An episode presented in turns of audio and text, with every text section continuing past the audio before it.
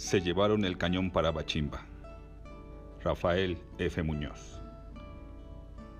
Oiga usted, mi general, oiga usted, mi general, yo también fui hombre valiente.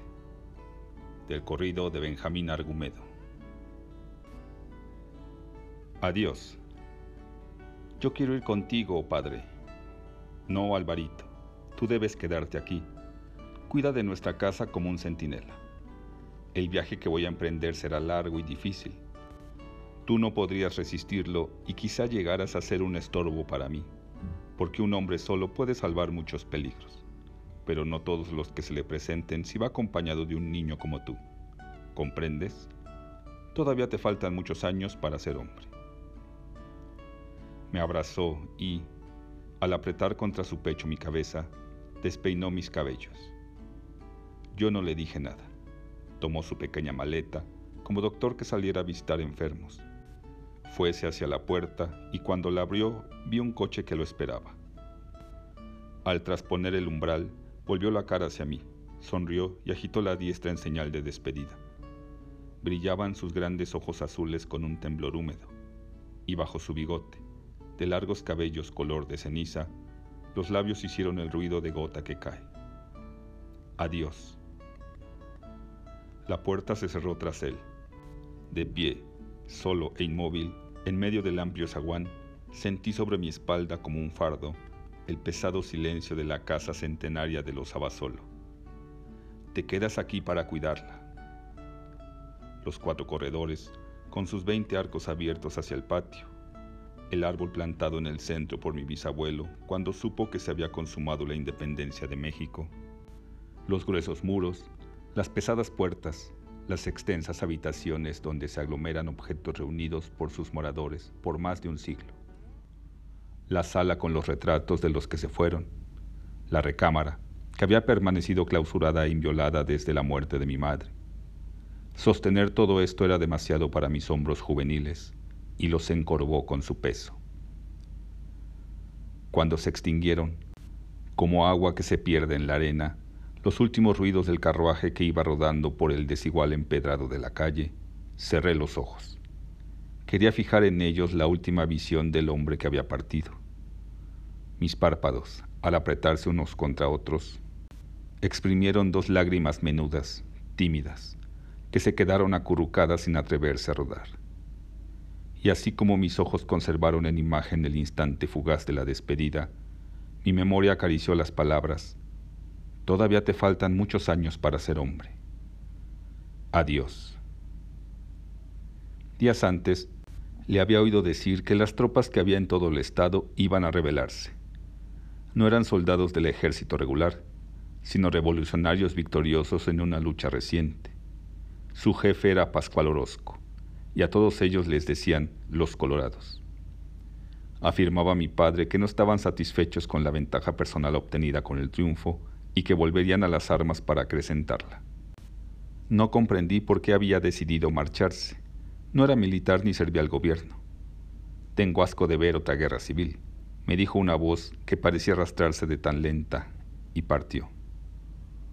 Fui hacia la puerta y corrió un pesado cerrojo que hacía más firme la unión de las mamparas. Luego, echando los hombros hacia atrás, recorrí varias veces el cuadrado de los corredores oyendo mis pasos resonar con la monotonía del péndulo que oscila. Aniceto. Teníamos un mozo de servicio que se llamaba Aniceto. La viruela había dejado en su cara hoyos semejantes a los de la piel del cerdo. Desde que mis recuerdos comenzaban, ya él estaba ahí, en la casa. Llegué a imaginar alguna vez que también había sido plantado por mi bisabuelo. Contaba historias de brujas, cuando él tenía una labor en el plan de Salaices, las veía todas las noches pasar volando sobre las matas de maíz. No les disparaba ni les gritaba para ahuyentarlas. Ni siquiera ponía imágenes de santos entre las ropas viejas de los espantajos. A veces, cuando el viento soplaba hacia él, las oía cantar. Lunes y martes y miércoles tres, jueves y viernes y sábado seis. ¿Por qué cantan así las brujas, Aniceto? Porque una vez había en un pueblo dos jorobados, uno malo y el otro bueno. El bueno se fue a acostar una noche al bosque, porque no había encontrado en el pueblo un lugar para dormir, y estaba tendido al pie de un árbol, cuando llegaron las brujas y comenzaron a bailar, cantando. Lunes y martes y miércoles tres, lunes y martes y miércoles tres. Entonces el jorobadito bueno les cantó, lunes y martes y miércoles tres, jueves y viernes y sábado seis. Qué bonito, dijeron las brujas. ¿Quién nos arregló nuestro verso? Vieron al jorobado y en premio le quitaron la joroba y la dejaron colgada en las ramas del árbol. Al día siguiente que entró en el pueblo sin joroba, el malo le preguntó cómo se la había quitado, y él le platicó todo. ¿Por qué te la quitaron a ti y no me la han de quitar a mí también? dijo muy envidioso, y le pidió la señal para saber dónde bailaban las brujas. El bueno le dijo, es abajo de un árbol donde está colgada mi joroba. Al oscurecer se fue el envidioso. Encontró el sitio, se tendió al pie del árbol y esperó sin dormirse hasta la medianoche, que salieron las brujas bailando y cantando su nueva canción. Lunes y martes y miércoles tres, jueves y viernes y sábado seis. Entonces el jorobado malo gritó, y domingo siete. Las brujas se enojaron ¿Quién nos desarregló nuestro verso? Encontraron al jorobado y en castigo le pusieron arriba de su joroba la otra que estaba colgada en las ramas del árbol. Y cuando volvió al pueblo, todos se rieron de él por envidioso.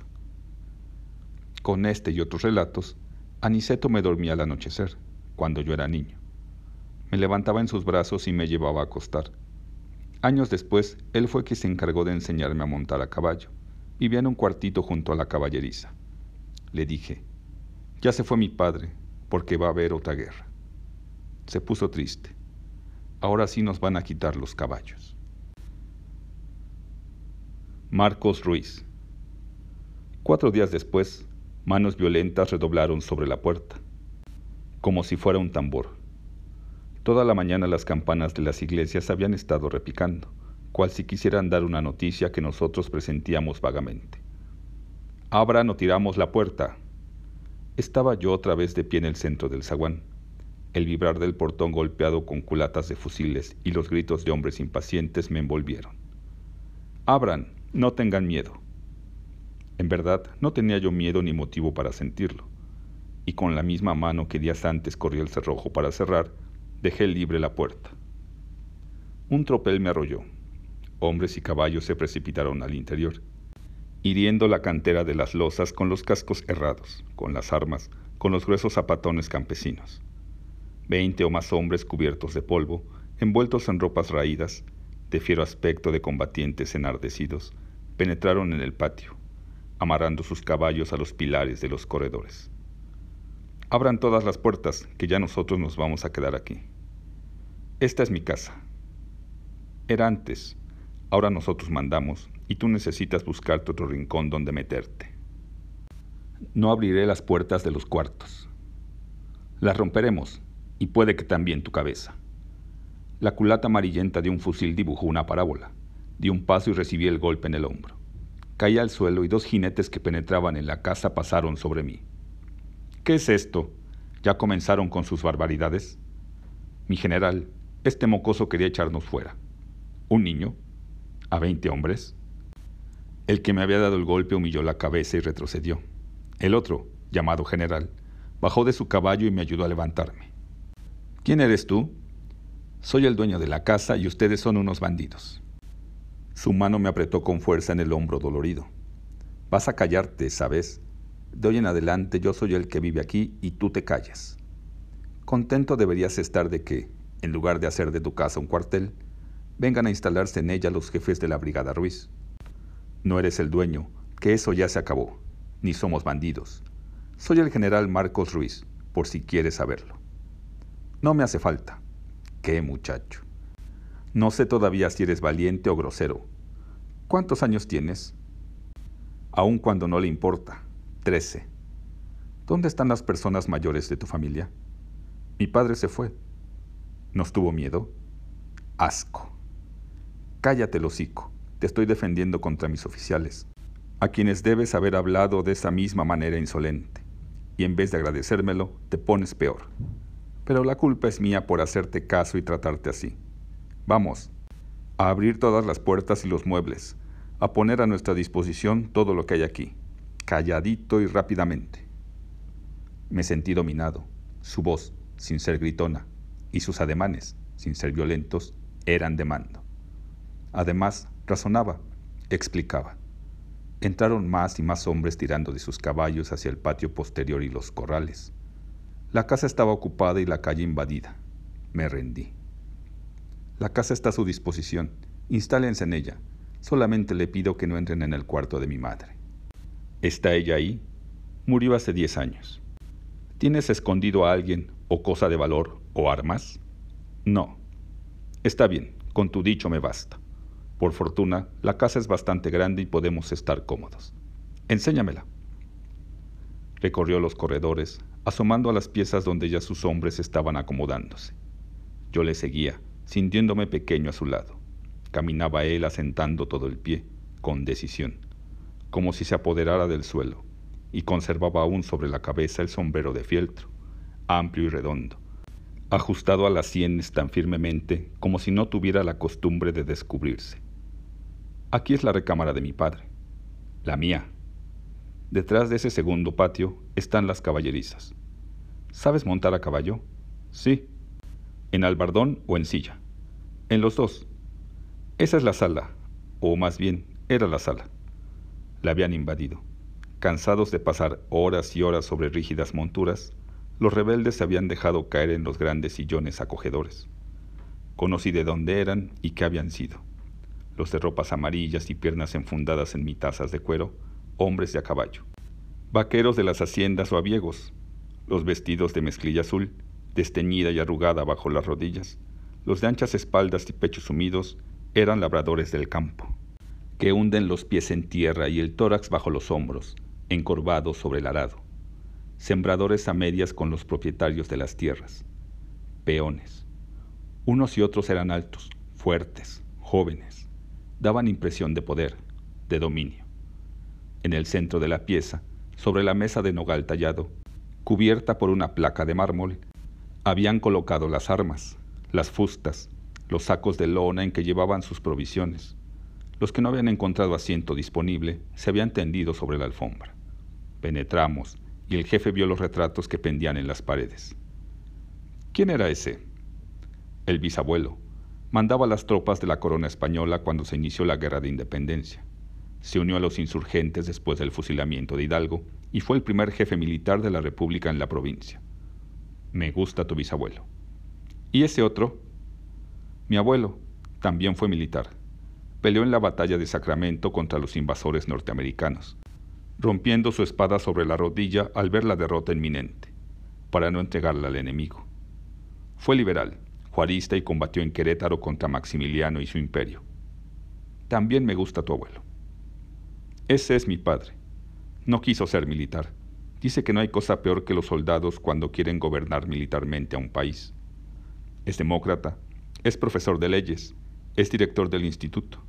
Aborrece a los que abusan, sean militares del gobierno o sean revolucionarios.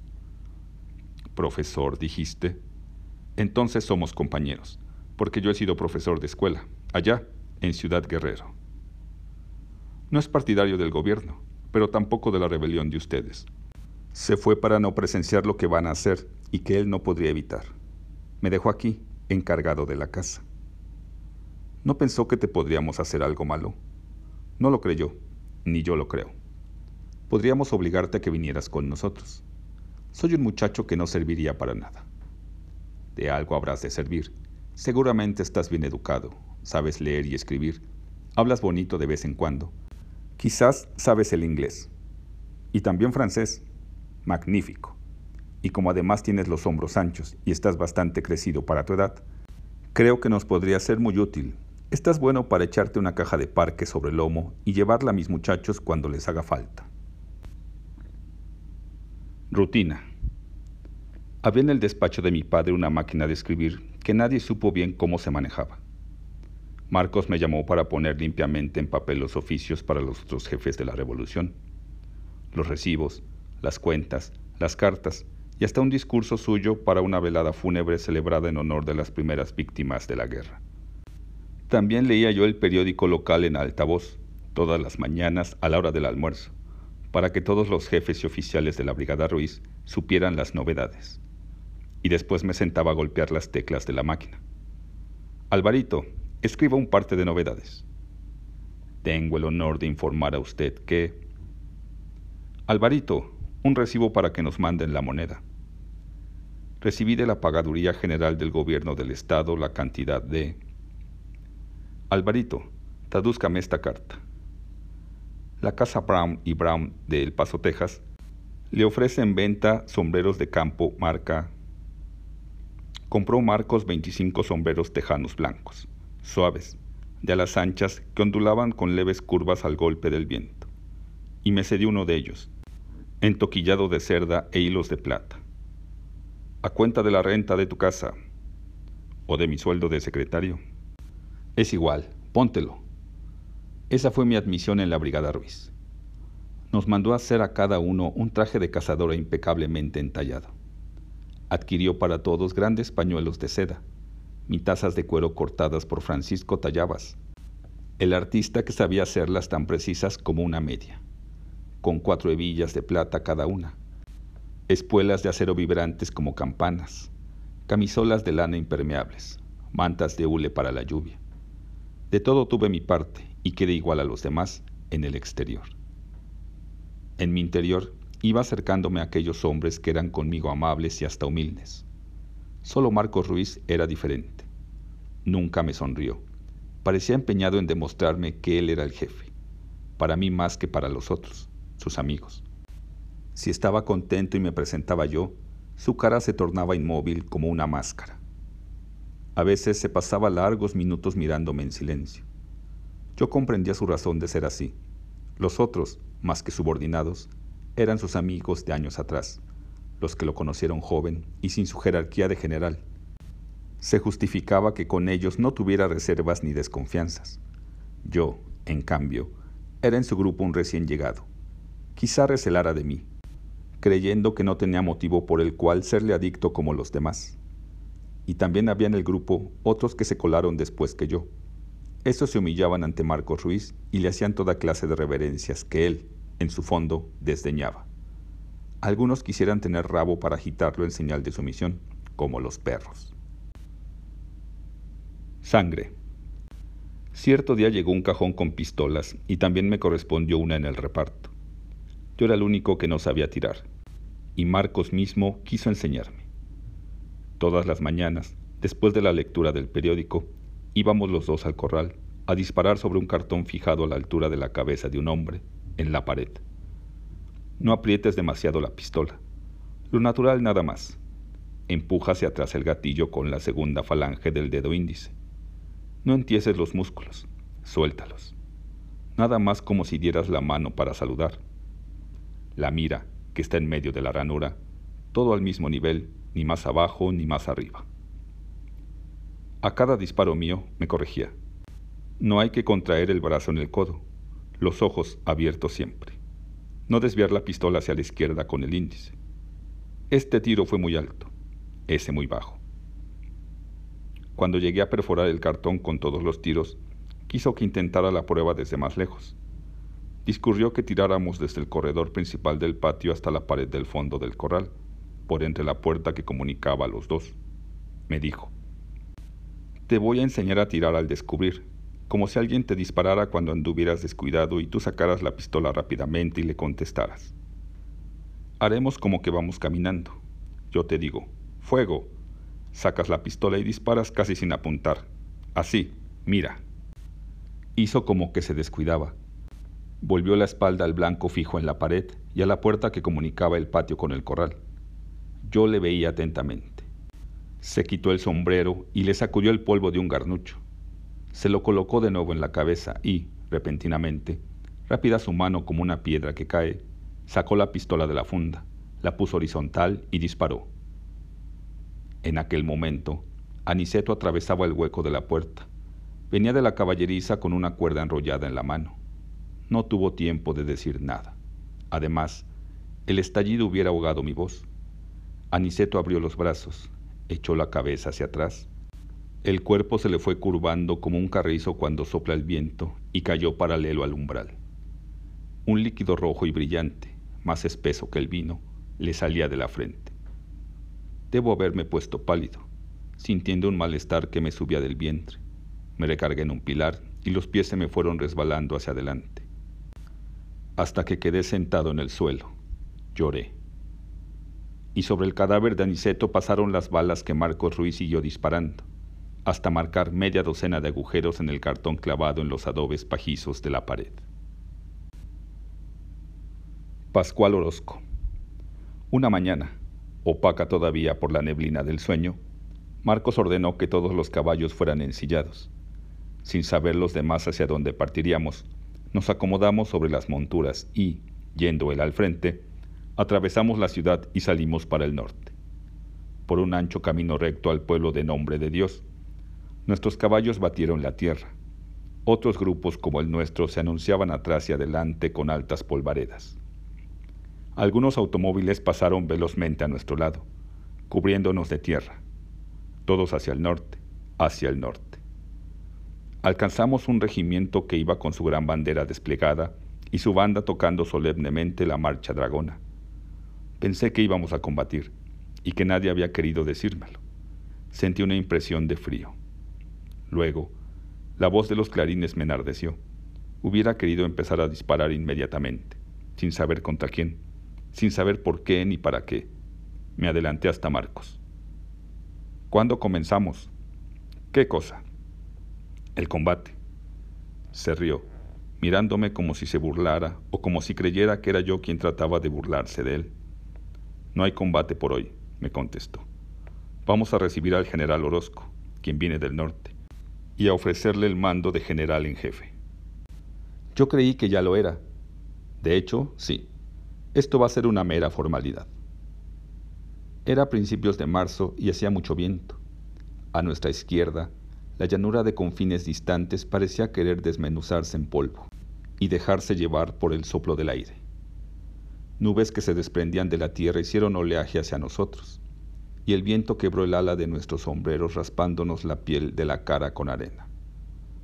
Los que iban delante de nosotros se detuvieron. El pueblo quedó atrás y en el llano abierto centenares de jinetes se desplegaron en un ancho semicírculo.